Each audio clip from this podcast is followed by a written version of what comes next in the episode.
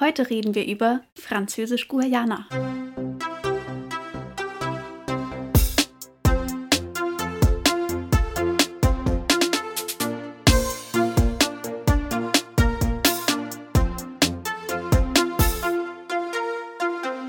Damit herzlich willkommen zu einer neuen Folge von Dreiviertelwissen, unserem Podcast, wo wir versuchen, aus unserem Halbwissen zu ganz vielen verschiedenen Themen endlich mal Dreiviertelwissen zu machen. Mir gegenüber sitzt Ralf. Ralf ist Studierender und Brotfan. Und mir gegenüber sitzt Anna. Anna ist Psychologin und leicht koffeinabhängig, wie die meisten Das von stimmt. uns. Ja. Und wir Aber ich bin diskutieren nicht so hier, koffeinabhängig wie meine Mutter. Das ist mir ein großer Trost.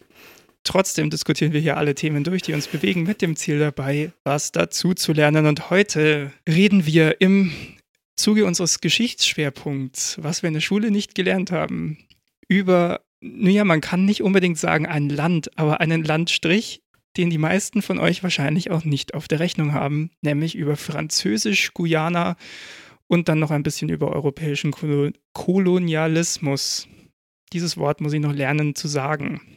Genau, und ich glaube, bei dem Thema können wir ganz ehrlich sagen, das haben wir in der Schule nicht gelernt. Nee. Wir haben zwar mal was über Frankreich gehört, wir haben auch mal was über Südamerika gehört, aber mir war bis vor kurzem nicht bekannt, dass die EU eine Außengrenze in Südamerika hat, nämlich die Grenze von Französisch-Guyana. Und wie dieses ganze komische Konstrukt ähm, zustande kommt, das klären wir nach der Werbung. Nein, jetzt. Ich weiß, ich, hatte, ich hatte plötzlich das Gefühl, ich moderiere hier eine Werbung an.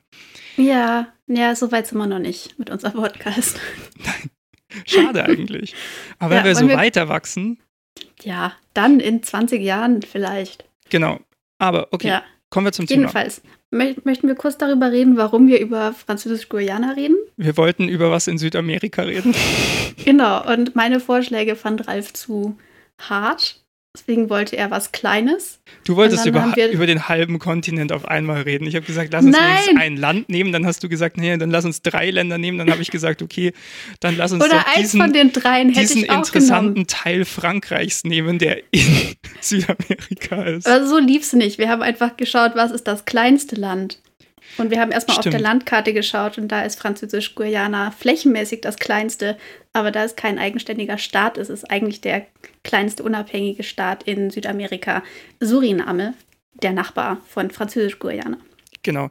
Also, wir reden gerne auch nochmal über andere, also so, ich sag mal, so richtige südamerikanische Staaten. Mhm. Ähm, ohne jetzt was gegen die BewohnerInnen von Französisch-Guyana äh, damit sagen zu wollen. Aber ich muss einfach zugeben, mir hat die Zeit gefehlt dieses Mal äh, für eine aufwendige Recherche und deswegen habe ich gesagt, es wäre vielleicht ganz gut, ein Land zu nehmen, das ein bisschen kleiner ist und zu dem es irgendwie trotzdem viel zu sagen gibt, habe ich festgestellt. Ja, rückblickend finde ich das auch gut. Ich war diese Woche relativ müde insgesamt und habe jetzt auch nicht wahnsinnig viel Zeit gehabt zu recherchieren. Genau. Genau, also, Okay. aber wir werden uns jedenfalls definitiv nochmal mit Südamerika irgendwann beschäftigen. Genau. Kommen wir zu Französisch-Guyana. Das erste, was ich schon mal falsch gesagt habe, ist, es ist kein Land. Es gehört nämlich, das klang jetzt auch schon mal an, es gehört zu Frankreich und ist ein Überseedepartement und eine Region Frankreichs. Und Mhm. zwar die Region mit der Ordnungsnummer 973. Sagt Wikipedia. Französisch-Guyana liegt im Norden von Südamerika, zwischen dem Mhm. Atlantik, Brasilien und dem schon erwähnten Suriname. Und es ist ein voll integrierter Teil des französischen Staates und damit auch der Europäischen Union. Ja, wir reden heute über europäische Außengrenzen, EU-Außengrenzen in Südamerika. Ja, was Der- ich schon irgendwie krass finde. Das ist der westlichste Teil von der EU. Genau, der Euro ist gesetzliches Zahlungsmittel in Französisch-Guyana. Und wenn Es- ihr auf euren Euroschein draufschaut, ist hinten drin drauf ist ja so eine ähm, kleine Karte von der EU. Und da sind auch so ein paar kleine Sachen. Das sind diese Überseegebiete von Frankreich. Aber das erkennt man vermutlich nur, wenn man weiß, dass Frankreich diese Überseegebiete hat. Aber jedenfalls, die sind auch auf den ähm, Euroscheinen drauf. Aber weil sie also jetzt ein bisschen weiter weg sind als der Rest ähm, von Frankreich äh, im, in Relation zur EU, Ja. sind sie nicht Teil des Schengen-Abkommens. Also man Ja. kann nicht einfach nur mit Perso nach Französisch-Guyana, was echt ein bisschen schade ist. Ich glaube, selbst der Kampmann Gilt das Aber auch du brauchst für auf jeden Fall Franzosen? kein, weiß ich nicht, du brauchst jedenfalls kein Visum. Du kannst da Hm. mit einem, ich habe eine Website gefunden, auswandern.info oder so. Und da stand, da stand drauf, dass ähm, man ähm, einen Reisepass braucht, der noch mindestens sechs Monate gültig ist und dann kann man dahin. Ja, ist doch nicht schlecht. Ich habe hier noch so ein paar Fakten zu Französisch-Guyana, die ich einfach mal abladen möchte. Und äh, wir können ja dann vielleicht kurz bewerten, ob uns diese Fakten jetzt viel sagen oder nicht. Okay. Ich weiß nicht, welche Fakten das sind. Wir gucken gleich mal. Und zwar, äh, Französisch-Guyana hat eine Fläche von knapp 84.000 Quadratkilometern. Das ist jetzt nicht so groß. Es ist ungefähr so groß wie, groß wie Österreich. Genau. Und hat ähm, 200, ku- ungefähr 276.000 EinwohnerInnen, was eine Bevölkerungsdichte von knapp, äh, von ungefähr 3,3 EinwohnerInnen pro Quadratkilometer ergibt. Genau, nur zum Vergleich, Deutschland hat ungefähr 233 EinwohnerInnen pro Quadratkilometer. Ja. Das Interessante ist aber natürlich, dass die, die, die meisten Menschen leben an der Küste. Also die eigentliche Bevölkerungsdichte an der Küste ist natürlich viel höher, weil der Ja. größte Teil dieses Landes ist Dschungel. Und das ist nämlich ganz interessant. In Französisch-Guyana findet sich das größte zusammenhängende Waldgebiet Frankreichs und der Mhm. EU. Ja, Weil auch der 90 größte Prozent des Landes. Ja, sind mit Regenwald Regenwald ist. bedeckt. ja. Ich meine, ähm, also das kontinentale Frankreich ist auch, glaube ich, äh, super entwaldet inzwischen. Ja. Deswegen hat mich das auch nicht ähm, überrascht. Aber genau, in Französisch-Guyana ist auch der größte Nationalpark von Frankreich. Und äh, das ist, glaube ich, insgesamt ungefähr so groß wie ein Siebtel von dieser kontinentalen Landesfläche. Krass. Ja. Äh, Französisch-Guyana liegt in einer tropischen Klimazone, Mhm. hat über das Jahr hinweg relativ konstante Temperaturen um die 28 Grad. Also Mhm. es ist warm. Und ja. eine durchschnittliche, durchschnittliche Luftfeuchtigkeit zwischen 80 und 90 Prozent. Uh, Also wer gern schwitzt, ist in Französisch-Guyana bestens aufgehoben.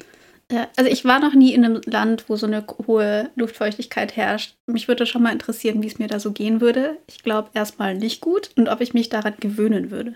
Meinst du, man trinkt dann einfach Luft? Ich habe kein. Nee. Das, das würde mich wundern. Ja, mich auch. Aber ich fand den Spruch witzig. Okay. Ähm, Okay. Das Durchschnittsalter der Bevölkerung beträgt 28,6 Jahre, was sehr, sehr jung ist. Also wenn man jetzt Ja. zum Beispiel es auch mal mit Deutschland vergleicht und so. Und das liegt vor allem an der extrem hohen Geburtenrate. Und die größte Stadt ist Cayenne mit Mhm. rund 64.000 EinwohnerInnen. Und die höchste Erhebung ist der Berg Bellevue de Lenini, keine Ahnung, ich kann kein Französisch, mit 851 Metern über dem Meeresspiegel. Oh, ist nicht hoch. Genau, hier. Äh, die größten Bevölkerungsgruppen, jetzt wird es jetzt wird's ein bisschen, bisschen, ich weiß nicht, greifbarer vielleicht das Ganze. Die größten Bevölkerungsgruppen sind die Kreolen und Afro-Guyaner. Mhm. Ähm, deren Vorfahren in der Kolonialzeit, mit der beschäftigen wir uns jetzt dann nachher noch, äh, aus Wet- Westafrika als Sklaven nach Französisch-Guyana verschleppt wurden. Dann äh, machen Nachfahren der europäischen äh, Einwanderer machen 12 Prozent der Bevölkerung aus, indigene Ureinwohner machen 5 bis 10 Prozent der Bevölkerung aus. Und dann gibt es noch einige Südostasiaten oder Asiatinnen, die dort leben, vor allem aus Laos und Vietnam und der ehemaligen französischen Kolonie Indochina. Mhm. So setzt sich da die Bevölkerung zusammen. Und eine ganz besondere Bevölkerungsgruppe dort sind ähm, die Nachfahren von afrikanischen Sklavinnen und Sklaven, die geflohen sind während ihrer Zeit, die sie dort gemacht haben. Sie werden meistens als Marons bezeichnet. Oder bestimmt irgendwie französisch Und ausgesprochen. wahrscheinlich Aber Marrons. Im Englischen ist es auch Maroons, glaube ich. das kann sein. Und ähm, also so bezeichnet, weil sie seit Jahrhunderten in den Uferwäldern des Maroni leben. Es ist so ein Fluss dort. Mhm. Das Und- ist der Grenzfluss zu Suriname. Genau, und das Hochinteressante dabei ist, das hat mich, also da dachte ich mir, Menschen sind total faszinierend. Die wurden quasi aus Westafrika verschleppt, als Sklaven dahin gebracht, sind dann dort, konnten aus der Sklaverei fliehen und haben dann in den, in den Uferwäldern des Maroni ziemlich die gleichen Lebensbedingungen vorgefunden wie in ihrer Heimat und haben dann angefangen, sich zu äh, Stämmen zu oder zu, zu kleinen Siedlungen zu organisieren, diese geflohenen Sklaven oder Ex-Sklaven dann. Und haben einfach ihre ursprüngliche Lebensart tausende Kilometer von daheim weiter fortgesetzt und leben da ganz traditionell wie früher in Afrika. Und heute noch. Die meisten ja. von ihnen in, Subsisten äh, in, Subsistenzwirtschaft von Jagd und Fischfang, andere als Goldwäscher und andere dann äh, im Tourismus tätig. Das Schlechte ist, sie sind deutlich ärmer als der Durchschnitt der Gesellschaft von Französisch-Guyana. Ja und in politischen Gremien stark unterrepräsentiert. Aber ich habe mir trotzdem gedacht, irgendwie steckt da was Cooles über menschliche Resilienz drin in dieser ganzen Geschichte. Zu sagen, ihr mögt uns vielleicht verschleppen, aber wir können hier trotzdem auf unsere traditionelle Weise leben. Ja, ich glaube, die haben auch teilweise dann ähm, auch relativ friedlich und oder auch mit dann der indigenen Bevölkerung vor Ort ähm, zusammengelebt. Manche sind dann auch zu ähm, Stämmen irgendwie zusammengewachsen sozusagen. Ja. Ähm, und das sind ähm, Sachen, die, glaube ich, insgesamt in Süd- und Lateinamerika häufiger vorgekommen sind. Und mhm. ähm, besonders das in Französisch-Guyana, da ist die Geschichte relativ eng verknüpft mit Suriname, weil es halt einfach dieser Einzugsbereich von diesem Fluss Maroni dann ist, der dann halt zu beiden Seiten der Grenze liegt. Genau, und da gibt es eben verschiedene große Stämme, die, das da, die es da gibt. Ähm, die da halt seit Jahrhunderten so leben. Und ja, das fand ich auch sehr faszinierend, diesen Aspekt der Geschichte. Ja. Oder der heutigen Bevölkerung natürlich auch. Da kommen wir, glaube ich, dann auch nachher nochmal drauf zurück. Ich äh, würde gern einmal ganz kurz noch als Abschluss meiner kleinen hier äh, Faktenrunde sozusagen auf die Religion eingehen. Mhm. Ähm, 85 Prozent der Bevölkerung äh, sind christlich davon 90 Prozent katholisch, äh, 3,6 der Bevölkerung, äh, Prozent der Bevölkerung, äh, nicht nur 3,6 Leute, sondern 3,6 Prozent ist ein Unterschied, ähm, bekennen sich zum chinesischen Universismus. 3,3 äh, Prozent zum Spiritismus, 2,9 Prozent zur Agnostik und ungefähr 2,2 Prozent, das weiß man nicht so genau, weil man nicht so genaue Zahlen zu den indigenen äh, EinwohnerInnen hat, ähm, halten an traditionellen Religionen fest. Ja, genau. Also da ist natürlich auch viel mit ähm, Missionieren dann ja. ähm, passiert, auch bei den ähm, indigenen Bevölkerungen und eben auch bei diesen Marons, die teilweise noch einen ähm, Glauben hatten, der eben auch auf dann ihre afrikanischen Vorfahren zurückging, wo so verschiedene afrikanische Religionen dann eben dann irgendwie zusammengefügt wurden zu einem Glauben, der da dann praktiziert wurde, aber das wurde dann eben auch größtenteils anscheinend verdrängt im Zuge der Missionierung. Weiter hätte ich jetzt noch so ein paar Stationen aus der Geschichte Französisch-Guyanas oder dieses Landstrichs, der heute als Französisch-Guyana bekannt ist, mir rausgeschrieben. Wir können Und vielleicht einmal noch ganz kurz über Guyana an sich reden, weil das, glaube ich, mhm. man auch leicht verwechseln kann. Also wir reden jetzt über Französisch-Guyana, dieses Überseedepartement von Frankreich. Es ja. gibt daneben auch noch einen anderen unabhängigen südamerikanischen Staat, der Guyana heißt. Also Französisch-Guyana wird teilweise Guayana und teilweise Guyana geschrieben.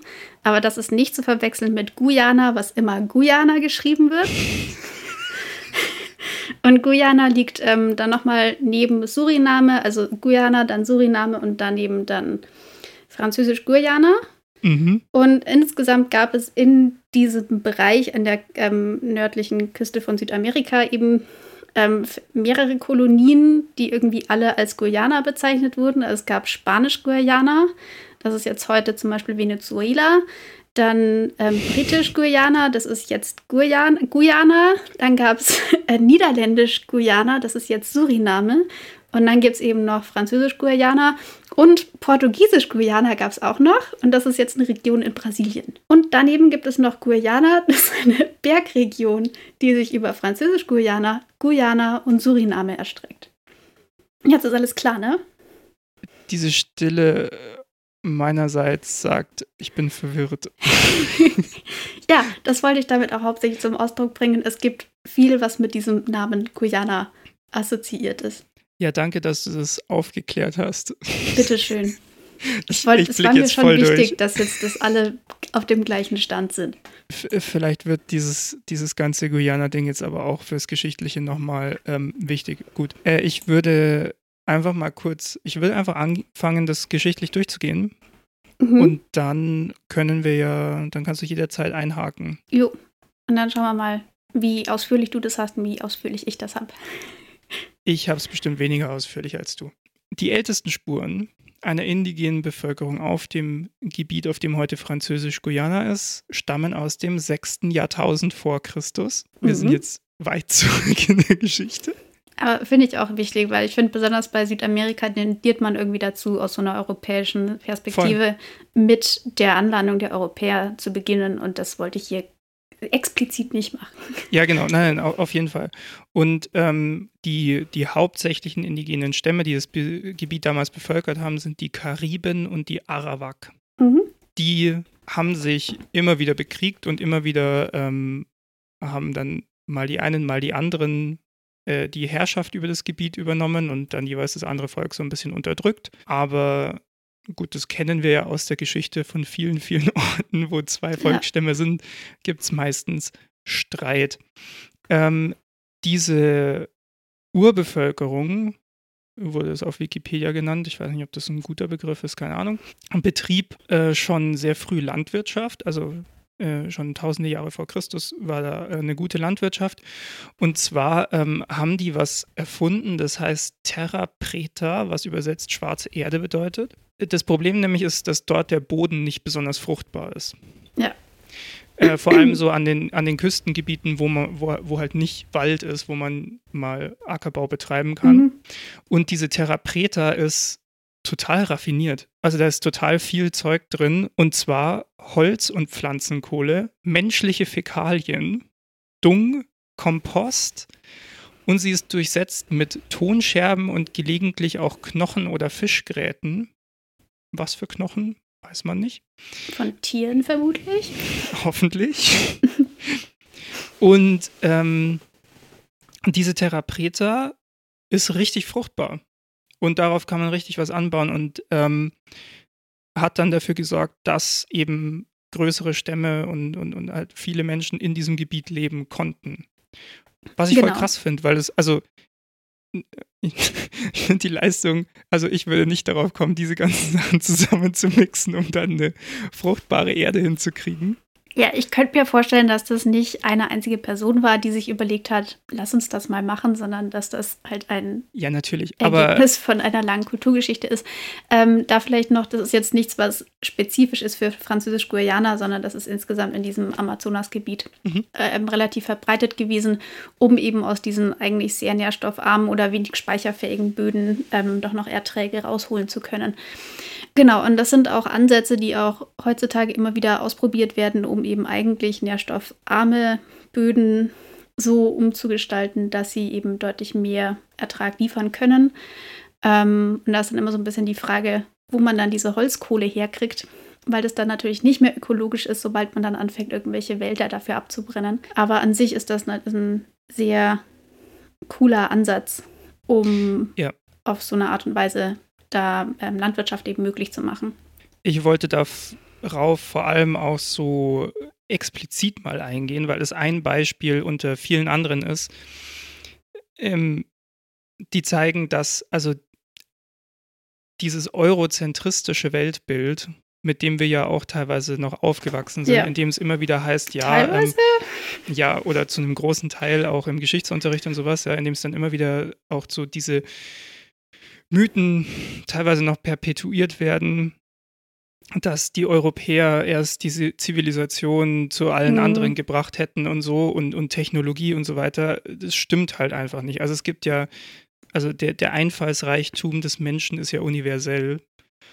Und ähm, ja, das wollte ich einfach nur mal so als kleine Illustration machen. Die, die, die Menschen dort kamen gut klar, wahrscheinlich besser klar, bevor die Europäer da gelandet sind? Ähm, ja, also ich, ins, natürlich, klar. Es, bloß ich glaube, ganz so einfach kann man es auch nicht sagen, weil es zu diesem gerade zu dieser Eroberung von Südamerika durch die Europäer gibt es uns jetzt schon auch neuere ähm, Erkenntnisse dazu, wie die politische Situation dort war, unmittelbar bevor die Europäer gekommen sind und inwiefern das dann auch dazu geführt hat, dass sie so leicht und mit so wenig Ausrüstung und Leuten so schnell so viel Land sich ähm, einverleiben konnten. Ähm, ja. Weil das auch reingefallen ist in eine Zeit, wo da auch viele politische Unruhen einfach waren und viele von diesen politischen Systemen, die es da natürlich schon seit langem gab, ähm, irgendwie in einem unruhigen Zustand waren, ähm, ja. wodurch das Ganze einfach fragiler war oder ja, ja. angreifbarer war. Genau, aber jedenfalls natürlich.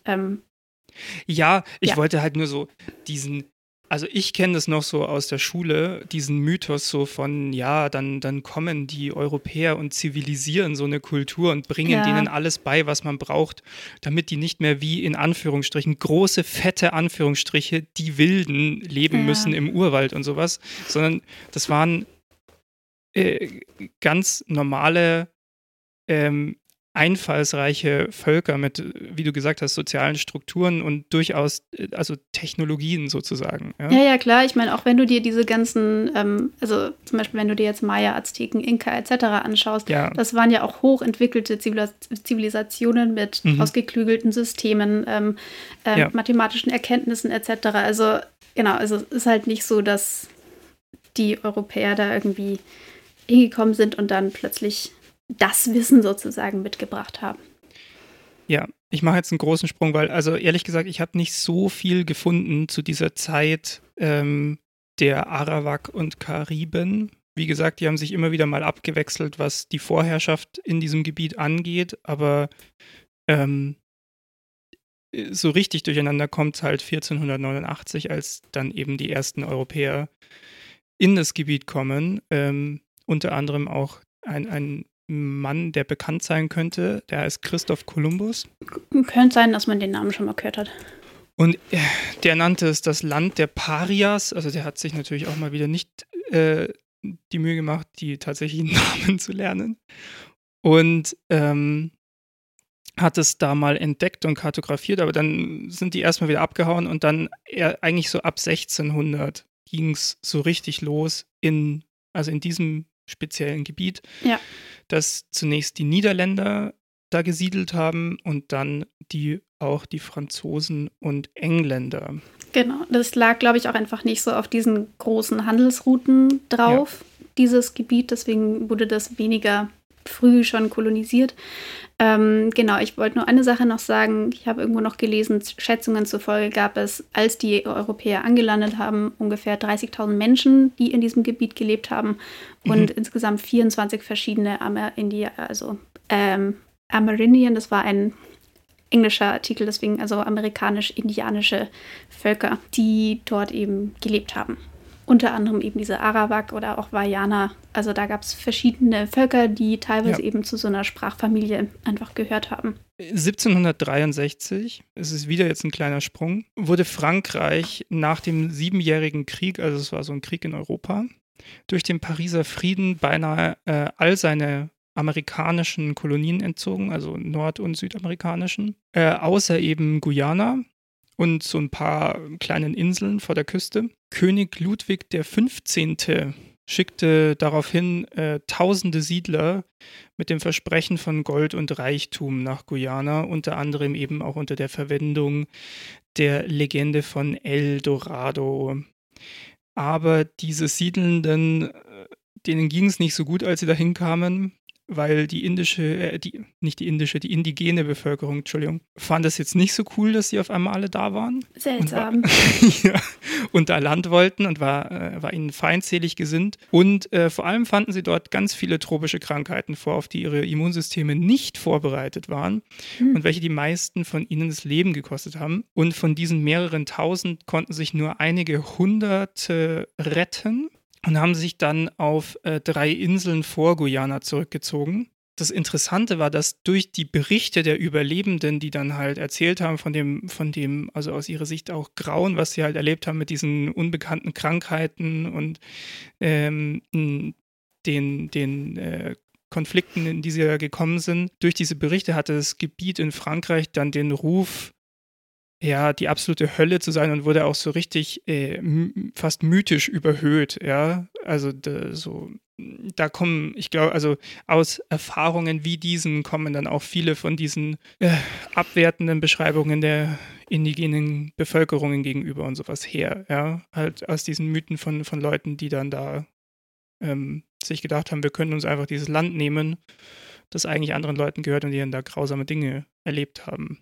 Ja, also ich glaube, das hätte es gar nicht gebraucht, um da irgendwie eine abwertende Haltung von der europäischen Bevölkerung ja. ähm, diesen Menschen gegenüber zu haben. Also ich glaube, die sind halt einfach da hingegangen und sind absolut davon ausgegangen, dass die ihnen definitiv unterlegen sind und dann ja. hat es da, glaube ich, auch keine dezidiert negativen Interaktionen gebraucht, um dieses Bild aufrechtzuerhalten. Genau, und deswegen wurde äh, Französisch-Guyana dann ab 19, äh, 1794 äh, von Frankreich als Strafkolonie genutzt. Also da erstmalig, ja. Und dann genau, da erstmalig. Äh, institutionalisiert dann ungefähr ab, dem, ab der Mitte des 19. Jahrhunderts. Strafkolonie, für alle, die es nicht wissen, bedeutet, da wurden ähm, Menschen hin verbannt zur Strafe. Also man hat ihnen gesagt, es ist so schlimm dort zu leben, dass es eine gute Strafe für dich ist, wenn du da hingeschickt wirst. Ähm, vielleicht insgesamt noch zu der Kolonie an sich in Französisch-Guyana, jetzt abseits von Strafkolonie. Ähm, ich habe da ein bisschen unterschiedliche Informationen dazu gelesen, ab wann das dann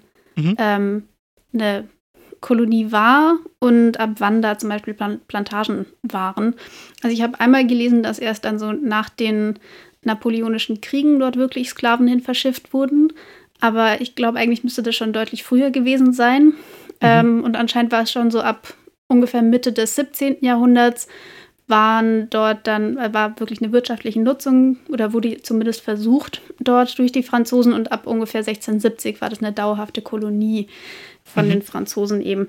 Und anscheinend gab es da dann auch schon Plantagen von eben diesen europäischen Siedlern mit auch, äh, die dann eben von versklavten Menschen bewirtschaftet werden ähm, mussten. Äh, das heißt, Frank Frankreich war in der Hinsicht halt auch an diesem transatlantischen Sklavenhandel dann beteiligt, bis ja. dann zur Abschaffung des Sklavenhandels in Frankreich 1848. Da kommen genau. wir auch gleich noch hin, genau. Ja. Insgesamt lief das aber alles nie so richtig gut mit diesen Plantagen in Französisch-Guyana. Also es war jetzt nicht so die Goldgrube, die sie sich vermutlich erhofft hatten. Nee, es gab so einen ganz kurzen Abschnitt dann nochmal ähm, 1809 bis 1817, äh, als Guyana im Rahmen der napoleonischen Kriege kurz in britische Hand fiel. Und dann mit Beendigung dieser Kriege hat Frankreich die Kolonie zurückerhalten, hat dann da eben ganz, also vor allem danach äh, ganz viel Sklaven aus Afrika, vor allem aus Westafrika, gegen ihren Willen dorthin gebracht, um eben diese Plantagen ähm, zu betreiben. Die waren meistens in, also an Flussgebieten, weil die nicht so stark von den Krankheiten betroffen waren. Also man hat sich nicht so sehr in den Urwald dann getraut. Mhm. Auch wenn es nicht so super funktioniert hat, es war das erste Mal, dass es zumindest für manche Menschen dort äh, einen gewissen Wohlstand gab. Aber dann wurde eben 1848 in Frankreich die Sklaverei abgeschafft und die jetzt ehemaligen Versklavten ähm, haben sich dann teilweise wie diese ähm, vormals schon erwähnten geflohenen äh, Sklaven im Dschungel niedergelassen, weil sie da eben ähnliche Lebensbedingungen wie in ihrer Heimat vorgefunden haben. Und diese Plantagen sind eigentlich ziemlich schnell pleite gegangen, größtenteils, äh, weil sie ohne Sklavenarbeit einfach nicht rentabel waren. Ja. Jetzt auch kein großes Mitleid, aber ja. genau. Und dann wurde ab 1852 Guyana von Frankreich wieder hauptsächlich oder vermehrt als Strafkolonie genutzt. Und das ist eigentlich auch, also es ist so grausam letzten Endes, weil die schicken dann da, also Menschen, die irgendwie straffällig geworden sind, werden da hingeschickt, um dann eine Zeit lang dort im Gefängnis zu sitzen. Und dann sollen sie wenn sie diese Strafe verbüßt haben, meistens waren es so sechs Monate oder ein Jahr oder so, sollen sie dann einfach dort in Freiheit gelassen werden und Siedler sein dort. Aber halt ohne jegliche Lebensgrundlage, also ohne Geld, ohne ähm, irgendwas, ja, um da was zu machen, was dafür gesorgt hat, dass die meisten Sträflinge dort entweder sofort wieder straffällig wurden und hauptsächlich dann einfach im Knast saßen oder am Rand der Gesellschaft verkümmerten, also viele sind auch einfach verhungert und so weiter. Und Leute, die dorthin geschickt wurden, das waren dann sogenannte Gewohnheitskriminelle, also Menschen, die ähm, mindestens dreimal, glaube ich, für mehr als drei Monate inhaftiert gewesen waren. Ja. Die wurden da dann automatisch hinverbannt. Ähm, und ja, ich könnte mir vorstellen, dass das auch überproportional bestimmte Schichten der Bevölkerung getroffen hat, die eben zum Beispiel aus Ach. Armut heraus vielleicht. Du meinst, es waren nicht alles waren. Adelige? Hm, könnte ich mir vorstellen. Ähm, es wurde dann später auch zum Beispiel genutzt, um dort ähm, Kriegsgefangene aus dem Ersten Weltkrieg mhm. ähm, unterzubringen oder zu verbannen. Ähm, es waren auch insgesamt immer wieder auch politische Gefangene zum Beispiel dort. Und es ja. gab ähm, abseits von diesen Strafkolonien, wo dann eben so Gewohnheitskriminelle hinverbannt wurden, auch noch so Gefängnisinseln, zum Beispiel diese Teufelsinsel, die ist auch so ein bisschen berühmt-berüchtigt, ja. wo dann, dann auch anscheinend vermehrt auch Schwerverbrecher zum Beispiel untergebracht wurden, aber eben auch politische Gefangene immer wieder. Ähm, und insgesamt waren das anscheinend so um die 70.000 Menschen, die dort ähm, waren in diesen ungefähr 100 Jahren von 1850 bis 1950 ungefähr. Ja. Ähm, was auch krass ist, dass das so lang ging. Und das ist auch genau, eigentlich noch nicht die, so sehr lang her, ne? Nee, gar nicht. Und die, diese Umstände dort waren halt auch wirklich übel. Also das, das waren unmenschliche Zustände dort, auch in den Gefängnissen an sich. Nicht nur, also das, was du gerade schon beschrieben hattest, dieses, so jetzt siedel hier mal noch für sechs Monate, ähm, ohne dass es eine Möglichkeit gab, dort wirklich gescheit siedeln zu können. Ähm, ja. Wir erinnern uns, das Land dort ist teilweise nicht sonderlich fruchtbar. Das heißt, selbst wenn man Landwirtschaft betreiben könnte, rein theoretisch, ist es nicht so einfach, da viel rauszuholen aus dem Land. Ähm, genau, aber auch einfach die Gefängnisse an sich oder diese Straflager an sich waren ähm, anscheinend sehr unmenschlich. Ja, und wenn deine Ausgangssituation ist, ja, du bist jetzt aus dem Gefängnis entlassen und nicht, ähm, du hast irgendwie ein Startguthaben oder wenigstens ein paar Rohstoffe oder mhm. wenigstens Leute, mit denen du dich jetzt irgendwie zusammenschließen kannst oder so, ja, dann ist es halt auch schwierig, jetzt da irgendwie eine große Siedlung gleich mal hochzuziehen. Um also noch ein bisschen weiter zu gehen in den Schattenseiten dieser Kolonie, der es ja viele gab, mhm. ja, es gab dort auch noch ein so ein Apartheid-ähnliches System ähm, namens, und jetzt kommt mein, mein großartiges Französisch wieder, Code de l'Indigenat, keine Ahnung, schaut's nach. Ähm, also es ging darum, dass die indigene Bevölkerung äh, massiv unterdrückt wurde und einfach ausgeschlossen wurde vom, vom restlichen äh, gesellschaftlichen Leben. Die hat zwar hauptsächlich sowieso eher in den Waldgebieten gewohnt, aber wurde auch kaum in der Gesellschaft geduldet, sozusagen. Genau, das war etwas, das wurde ursprünglich 1875 in Algerien eingeführt. Ähm, Kannst du es noch einmal das, besser aussprechen? Äh, ich würde es mal auf Code Landigenat oder so tippen. Aber keine Ahnung. Jedenfalls, ähm, das hat ursprünglich eben angefangen in Algerien. Da war das auch noch ganz krass mit so einem antimuslimischen Rassismus verknüpft mhm. und richtete sich eben äh, insbesondere gegen die Muslime in Algerien. Und das wurde dann seit ungefähr 1887 auf alle französischen Kolonien ausgeweitet.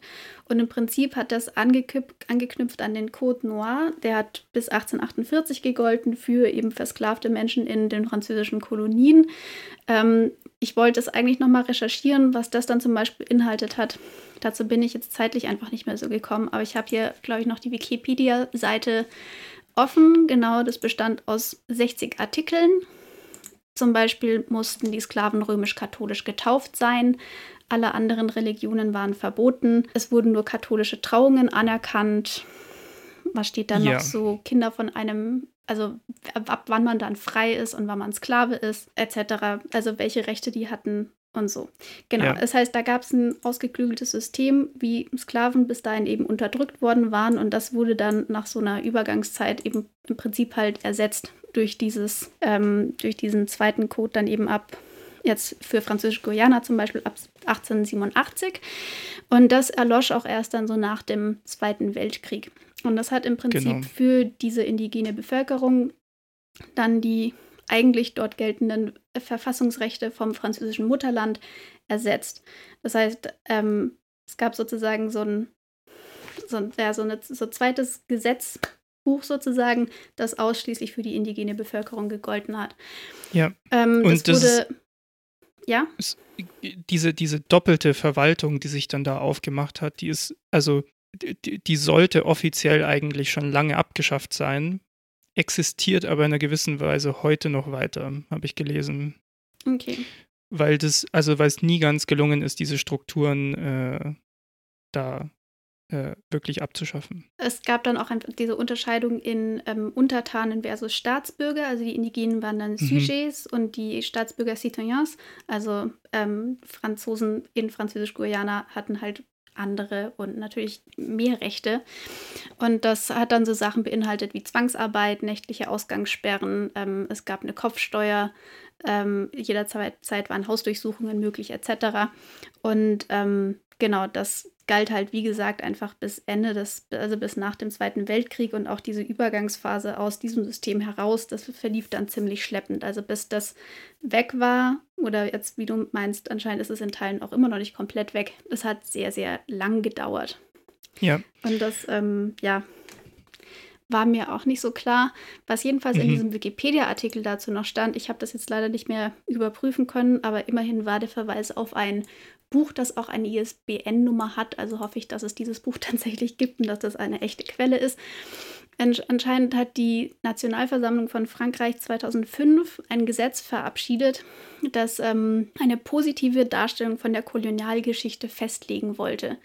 Und ja, das habe ich auch gelesen. ein Dank der Nation an alle ausgesprochen hat, die am sogenannten Kolonisationswerk beteiligt waren, Ja. was schon eine krasse Sache ist und das wurde dann erst nach massivem öffentlichen Protest wieder zurückgenommen.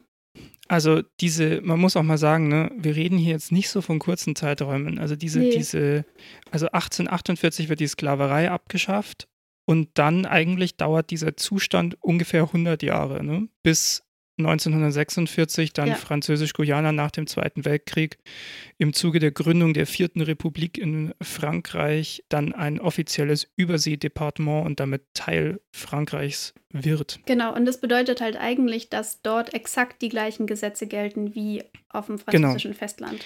Das ist oder auch ganz, Kernland sozusagen. Also das ist auch krass, nämlich, also wenn man in die heutige Zeit jetzt mal schaut, beziehungsweise bevor wir zur heutigen Zeit kommen, vielleicht ganz kurz noch, ja, die letzten Sträflinge aus den Strafkolonien wurden äh, 1954 erst repatriiert, also es hat auch noch mal fast zehn Jahre gedauert, äh, bis das abgeschlossen war und die einzige Ausnahme war eine Gruppe von psychisch kranken Gefangenen, die in Guyana gelassen wurden, also die, die wollte man einfach nicht nach Frankreich zurückholen und wegen der grausamen Bedingungen, unter denen sie leben mussten, äh, dann bald verstorben sind.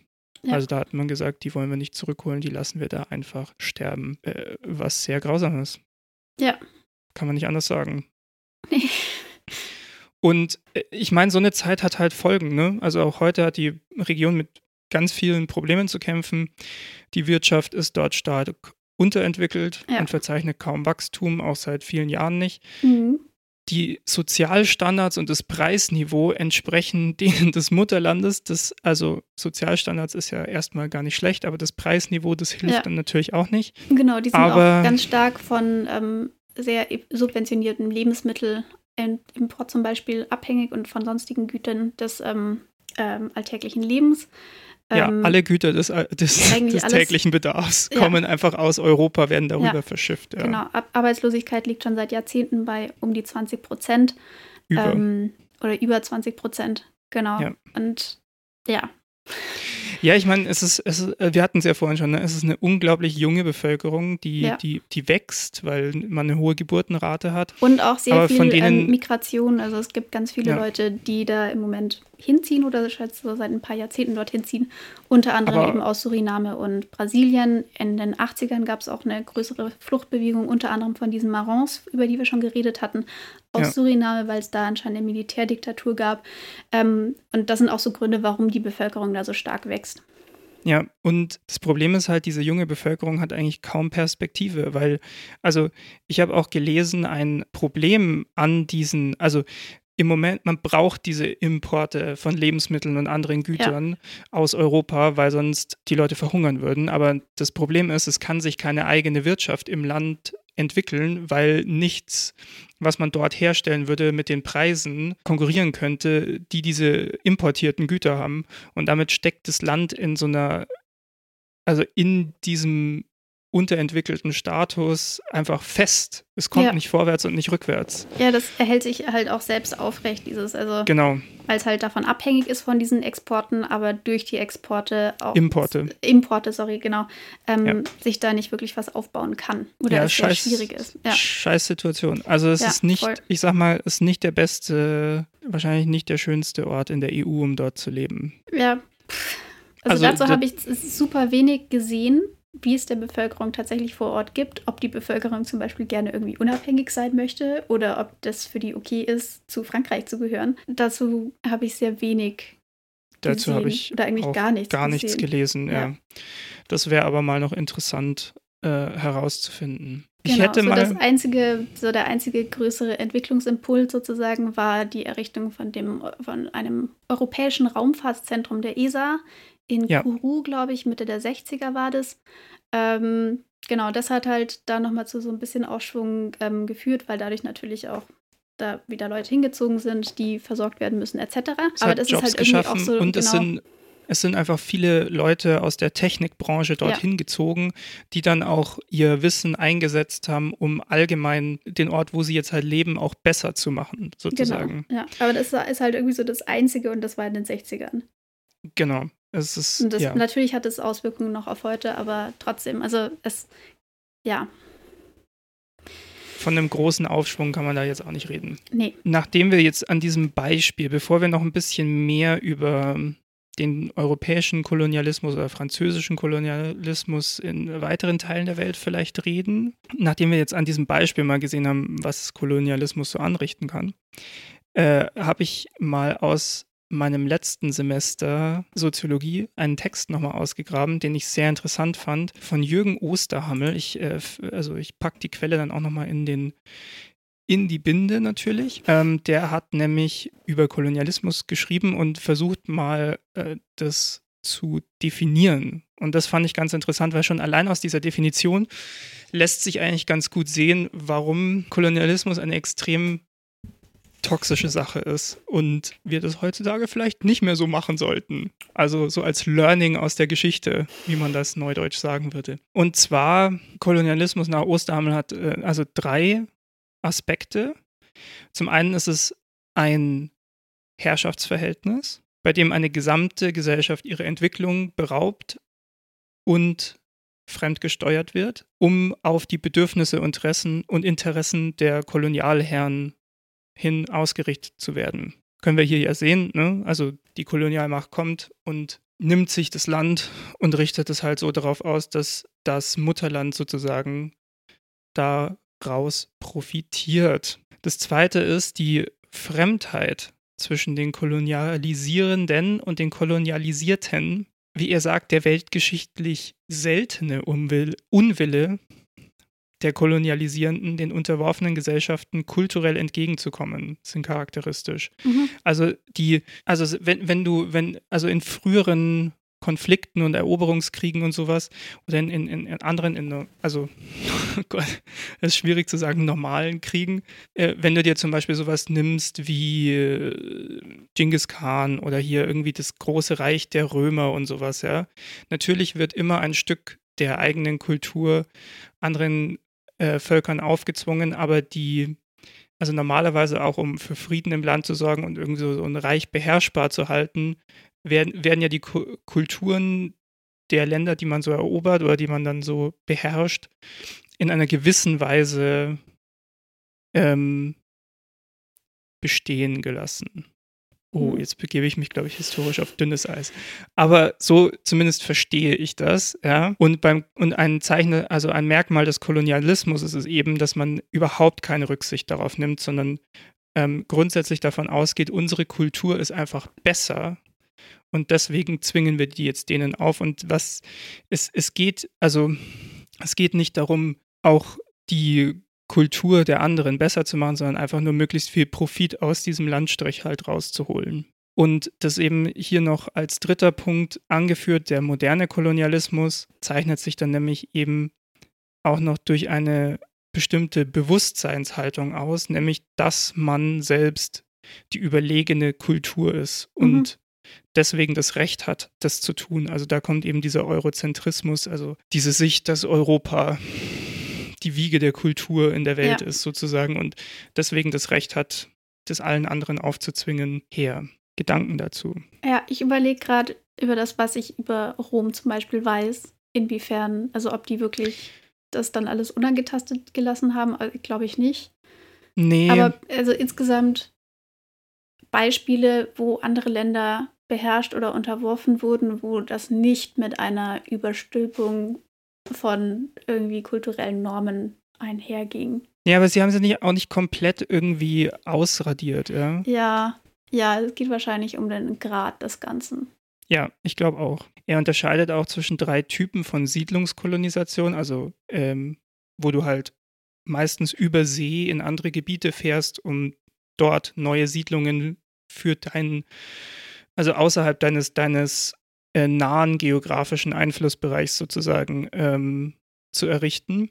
Da unterscheidet er nämlich zwischen dem neuenglischen Typ, da sagt er, das ist die Anlage von Pflanzstädten, also wirklich Städte, die einfach irgendwo hingepflanzt mhm. werden, jenseits des Meeres in Gegenden, in denen nur geringe militärische Machtentfaltung erforderlich ist. Also ich muss nicht ein großes Heer mitbringen, sondern so ein paar Leute reichen, um das abzusichern. Und das ist nach, tatsächlich nach dem Vorbild der griechischen Antike. Und dann die Römer haben das ja auch ähnlich gemacht. Ja. Erstmal irgendwo, nein, obwohl die Römer haben sich eher einfach ausgebreitet. Aber die Griechen haben das teilweise in der Antike tatsächlich gemacht, dass sie einfach übers Meer gefahren sind, dann mal eine Stadt hingepflanzt haben und dann von da nach und nach ihren, ihren Einflussbereich ausgeweitet haben. Klassisches Beispiel dafür zum Beispiel ist, sind die Anfänge der britischen Besiedelung Nordamerikas. Ja. Mhm. Erstmal hingepflanzt, dann ausgebreitet. Dann sagt er, es gibt noch den afrikanischen Typ. Das sind Situationen, in denen eine politisch dominante Siedlerminderheit, meistens auch mit Hilfe des äh, kolonialen Staates, der dahinter steht, eine bereits ackerbauende einheimische Bevölkerungsmehrheit zwar vom besten Land vertreiben kann, aber trotzdem auf ihre Arbeitsleistung angewiesen bleibt und in ständiger Konkurrenz mit ihr um den knappen Boden steht. Auch afrikanischer Typ genannt, weil das gerade in Afrika halt mhm. viel der Fall war bei der Kolonisation, wo letzten Endes dann die, die Bevölkerung, die vorhanden war, dann versklavt wurde, um den, weiter den Boden zu bestellen, den sie vorher schon bestellt haben, nur jetzt eben für andere. Mhm. Und der dritte Typ ist der karibische Typ. Sowas ähnliches finden wir jetzt nämlich auch in Französisch-Guyana vor. Nämlich, man kommt hin, man vertreibt die Einheimischen von den von den bereits, also äh, Ackerbauflächen und so weiter und versorgt sich dann mit Arbeitskräften, indem man äh, Sklaven importiert, mhm. also zwangsimportiert. Ja. Das fand ich ganz interessant, weil wenn man sich diese ganzen, nur diese, diese erstmal sehr trockenen Definitionen, wenn man sich mal so ein bisschen durchdenkt, was das alles bedeutet, finde ich, merkt man schon sehr gut, wie wie krank dieses koloniale System eigentlich ist. Also es geht ja wirklich nur darum, auszubeuten. Ja, und halt aus einem, einer, einem absoluten Selbstverständnis heraus, dass das voll okay so ist. Ja, weil man Oder selbst... dass es Gott gegeben ist. Ja. ja. Vielleicht noch zu diesen Beginnen oder Anfängen von dem europäischen Kol ähm, Kolonialismus. Mhm. Ähm, ich habe mir ganz bisschen was angeschaut zu diesen päpstlichen Bullen, was dann sich eben mhm. auf die Sklaverei insbesondere und ähm, Kolonisation ausgewirkt hat. Also diese ähm, ja, Bullen, also so Erlasse im Prinzip vom Papst. Das waren so Schriftrollen, ne? Oder so Schriften. Ja, vom Papst. genau. Ja, also ja. die dann, also so Dekrete im Prinzip, die dann halt ausgegangen sind. Also es waren sind. keine Stiere. Nein. Nein, das waren Schriftstücke. Genau, und ja. ganz zentral ist da zum Beispiel eine von 1452. Das war die Erlaubnis für den damaligen König von Portugal, die Länder der sogenannten Ungläubigen zu erobern. Und das hat halt mhm. eben auch ähm, die Erlaubnis beinhaltet, diese Menschen dann zu versklaven und zu unterwerfen. Ähm, das heißt, das war halt päpstlich sanktioniert, dass diese Menschen versklavt werden durften. was halt zu diesem, also dann war es halt wirklich Gott gegeben sozusagen, wenn der Papst sagt, ihr dürft das machen, dann ist das halt die Weltordnung, in der das halt so okay ist. Und mit dem Selbstverständnis sind dann halt die Europäer auch rausgegangen und haben diese ganzen Menschen unterworfen. Ja. Ähm, und da wäre mal interessant gewesen, eine Diskussion zwischen diesem Papst und Jesus, was der da so dazu gesagt hätte. Ich glaube, der hätte es nicht so unterstützt. Ja, Mai, du, das ist ja der Aber gut, dass Glaube, dass Glaube instrumentalisiert wird und dass das Inhaltliche dann so hingebogen wird, wie man es halt politisch gerade braucht, das ist ja auch nichts Neues. Genau. Und zwar waren eben die Portugiesen erstmalig 1441 in Westafrika auf indigene Bewohner gestoßen, hatten sie seitdem auch schon versklavt und dann 1452 wurde das halt nachträglich erlaubt sozusagen durch den Papst. Es gab da noch eine andere Bulle 1537, die das dann ähm, beendet hat. Also diese Papst, päpstlich erlaubte Sklaverei, das hat aber natürlich die ähm, damaligen Mächte nicht daran gehindert, das einfach trotzdem weiterzumachen.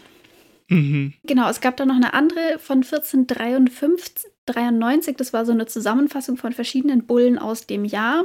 Ähm, und zwar war das unter Papst Alexander VI. und der war Spanier, ursprünglich gebürtig, was finde ich ganz gut zum Inhalt von diesen Bullen passt. Ähm, mhm. Weil die Spanier, die wollten ganz gerne nach 1492 diese ganzen Gebiete, die man da gefunden hatte, aufteilen, weil die Spanier natürlich auch was von diesem Kuchen abhaben wollten, der da ähm, gefunden worden war von Kolumbus. Mhm. Ähm, weil Portugal hatte eben diese von Kolumbus entdeckten Gebiete zu portugiesischem Besitz erklärt. Und Spanien wollte natürlich auch noch was. Und ähm, der Papst wollte damit dann auch anderen Ländern Gebietsansprüche erschweren.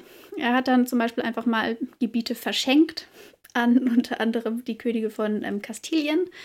Ähm, die Auflage war dabei, dass man auch noch Missionare entsendet. Wenn man das macht, dann ist alles okay. Und okay. ähm, ganz zentral war, die, war eine Demarkationslinie die einmal quer oder einmal längs durch den Atlantik verlaufen ist. Und die hat im Prinzip die Welt unterteilt in ein kastilisches, also spanisches und ein portugiesisches Gebiet. Das heißt, die haben einfach gesagt, ja, so, wir haben da jetzt gesehen, es gibt da noch Land, wir teilen jetzt einfach mal die Welt auf.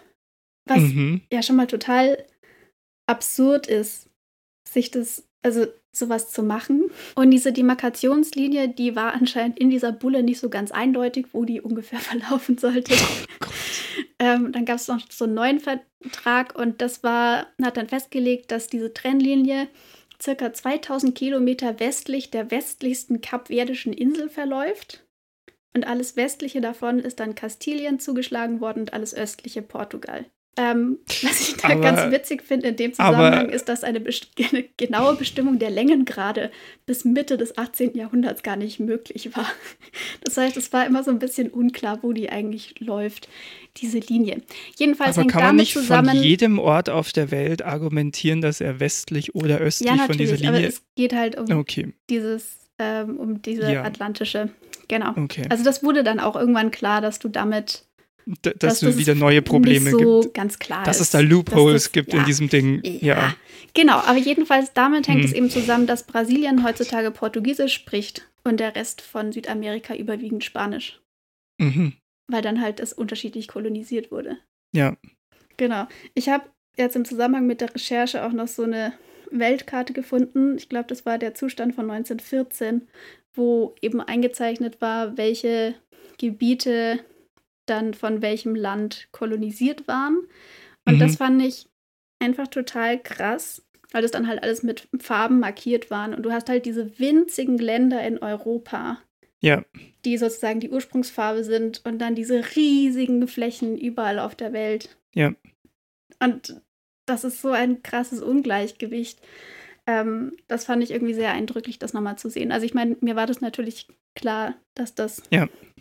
so war, aber weiß nicht, ich fand irgendwie dieses Bild sehr eindrücklich. Ja, ich habe auch so ein paar Karten gesehen. Ähm, das, da, da, da, läuft einem schon mal so ein Schauer über den Rücken ja. runter. Vor allem, weil man sich ja überlegen muss, in, in keinem der Gebiete hatten die Leute, die da ursprünglich mal gelebt haben, eine gute Zeit nee. während der Zeit. Nee. Und also ich habe mir noch ein paar Sachen, so, so ein paar allgemeine Sachen zum französischen Kolonialismus auch noch angeguckt, im, also ja, außerhalb von Französisch-Guyana. Ja, was ich da auch ganz wichtig finde, ist, dass halt das nicht irgendwie jetzt spurlos an diesen Gebieten vorbeigegangen ist, sondern dass das halt krasse Auswirkungen bis heute noch hat. Sehen wir ja am Beispiel Französisch-Guyana genau, zum Beispiel ja. oder an ganz vielen anderen, genau. Ja, weil man weil neigt irgendwie immer so ein bisschen dazu zu sagen, Kolonis Kolonialismus hat dann dann und dann aufgehört, zum Beispiel in Deutschland nach dem Ersten Weltkrieg. Ähm, und seitdem ist das sozusagen gegessen für uns. Aber ist es halt nicht. Ja, nee, wir tun also so, da, aber das ist nicht vorbei. Da wollte ich genau eben gerade drauf kommen. Äh, also mir war zum Beispiel nicht klar, im 19. Jahrhundert war Frankreich irgendwann die zweitgrößte Kolonialmacht der mhm. Welt. Und nach dem Zweiten Weltkrieg zerfiel das Ganze dann. Ja, und ähm, Frankreich hat nur sehr wenige ehemalige Kolonien ähm, behalten, sowas wie Französisch-Guyana eben, die dann noch Teil von Frankreich sind heute. Aber in vielen der oder in einigen der ehemaligen Kolonialgebiete hat Frankreich noch bis zum Ende des 20. Jahrhunderts mehr als 50 Prozent des Staatshaushaltes finanziert. Okay. Und da kann man sich auch mal fragen, inwiefern sie dann da wirklich raus sind als mhm. Kolonialmacht, ja. Und die meisten ehemaligen Kolonialgebiete, nicht nur von Frankreich, sondern von allen äh, europäischen Ländern, ja, vor allem äh, viele in Afrika sind heute einfach noch Entwicklungsländer, was zum großen Teil auf die Ausbeutung und Unterdrückung und ähm, auch teilweise dann Grenzziehung und sowas, mhm. die, die dann äh, Völker und Stämme zusammengepfercht hat, die einfach keine gemeinsame Historie und sowas haben, äh, keine gemeinsame Kultur vor allem haben, ähm, also ganz viele von den Konflikten, die wir heute sehen, sind eben noch auf diese Zeit zurückzuführen. Ja, die halt auch eine krasse und, wirtschaftliche Abhängigkeit zum Beispiel geschaffen hatten ja. oder dann Strukturen zerstört haben und so. Genau. Und ich meine, wir kratzen hier jetzt ja nur ganz, ganz leicht an der Oberfläche ja. des Kolonialismus. Ja, ich, ich und bin auch allein dafür, dass das wir ist irgendwann nochmal eine ähm, explizite Folge dazu machen, ja. insbesondere dann eben zum deutschen Kolonialismus. Ja, sehr gerne. Das wollte ich auch mal noch vorschlagen. Und äh, ja, aber ich finde, man sieht schon alleine, wenn man sich so ein, so ein winziges Ding wie Französisch-Guyana anschaut und, und so ein, ein paar Kontextsachen außenrum sich anguckt, merkt man schon, was für, ja, was für ein riesiges Verbrechen da von vielen ja.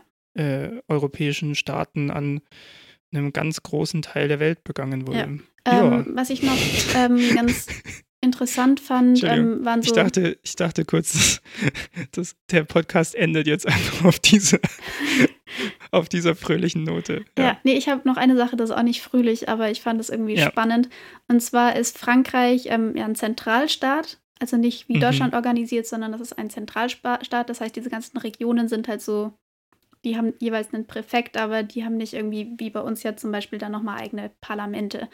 Ähm, ja. Und insgesamt ist halt so dieses Selbstverständnis irgendwie so ein Land, eine Sprache, eine Identität. Und ganz viel ja. von der französischen Identität ist auch an die französische Sprache geknüpft. Mhm. Ähm, und entsprechend ist halt auch zum Beispiel in Französisch-Guyana ist halt die offizielle Sprache Französisch. Und Frankreich hat auch insgesamt keine andere Sprache offiziell irgendwie als Minderheitensprache oder so anerkannt. Was finde ja. ich allein deswegen schon krass ist, angesichts der Tatsache, dass sie eben Überseegebiete haben, wo natürlich auch andere Sprachen gesprochen werden. Ähm, ja, ja, auf jeden Fall. Genau. Ähm, und da gab es dann halt auch dann, als Französisch-Guyana dann offiziell ist eben Überseedepartement äh, wurde, gab es dann auch eine relativ aggressive Assimilationspolitik anscheinend, wo dann halt auch das sehr forciert wurde, dass dann diese französische Sprache und Kultur ähm, der Maßstab ist und sich halt so durchzieht. Und ähm, das finde ich halt irgendwie krass, dass das dann auch nach dem offiziellen Ende von Französisch-Guyana als Kolonie halt irgendwie diese kolonialen Strukturen halt allein darin schon so krass weitergehen. Dieses, ja. das ist die Sprache und ihr seid jetzt französische Staatsbürger und so habt ihr jetzt offiziell zu sprechen. Und ich meine, Französisch-Guyana ist halt allein schon ethnisch unglaublich divers.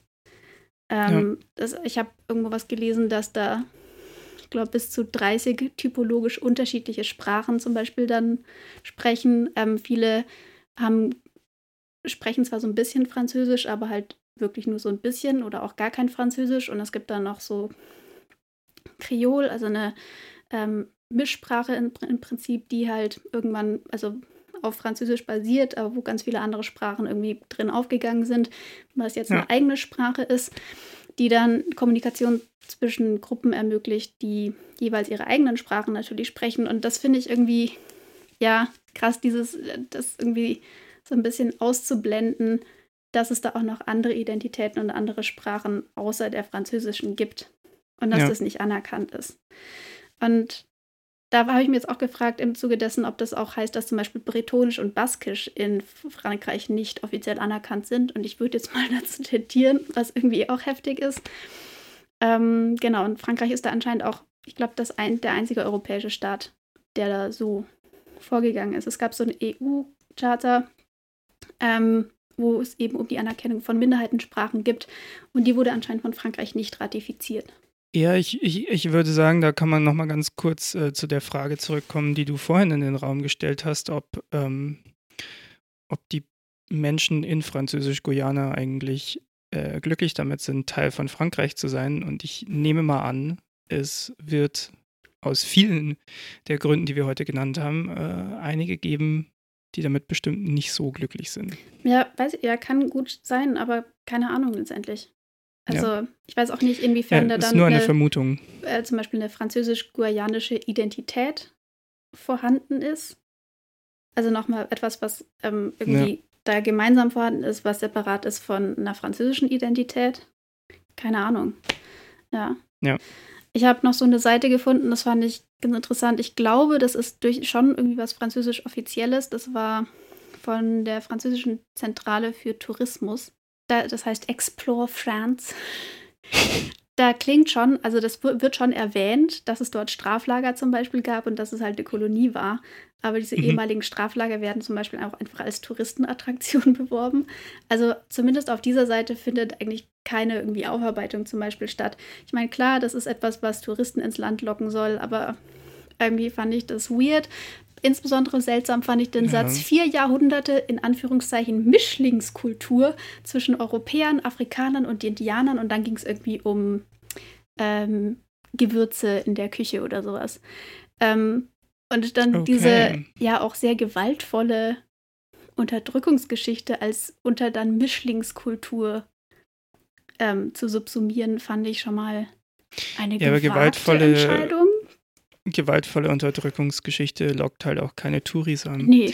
Ich meine, nee, aber ich meine, man könnte ich weiß nicht, trotzdem ich, ich irgendwie halt, anders damit umgehen vielleicht.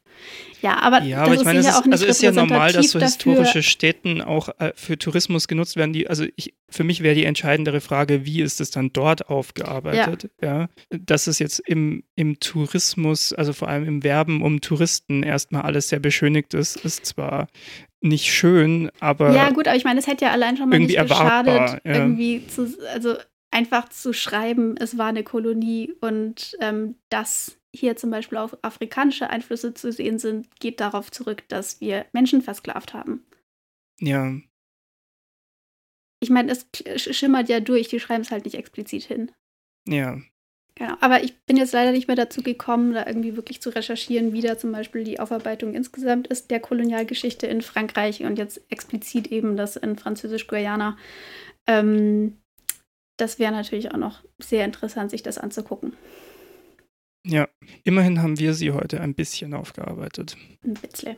Ganz wenig. Bitzle. An der Oberfläche gekratzt. Yes. Aber naja besser als nichts. Ich habe schon das Gefühl, ich habe was dazugelernt. Also jetzt nicht nur das schon ein bisschen absurde vom Anfang, dass wir EU-Außengrenzen dort haben, ja. äh, sondern ähm, ja. Also ich fand das auch nochmal, diese Beschäftigung mit dem Thema Kolonialismus mhm. äh, durchaus, es ist nicht unbedingt schön, aber äh, lehrreich. Ja, und halt insbesondere sich das Ganze in Südamerika nochmal anzugucken. Weil ich finde, selbst ja. wenn man Kolonialismus in der Schule behandelt, geht das viel um Nordamerika und halt ja. um, oder ich meine, Afrika auch eigentlich nur in der Hinsicht, dass halt dort die Sklaven herkamen. Ja. Ähm, und dann vielleicht noch dann im Zuge der Kriege des 19. und dann 20. Jahrhunderts welche in Asien, aber ja. Indien. Ja, und das ist immer. Aber Südamerika kommt halt irgendwie kaum vor. Man ist immer sehr fokussiert darauf, was haben die Siedler so gemacht. Ja. Und ja, und dann haben sie da auch noch jemanden vertrieben, aber dann haben sie das und das gebaut so.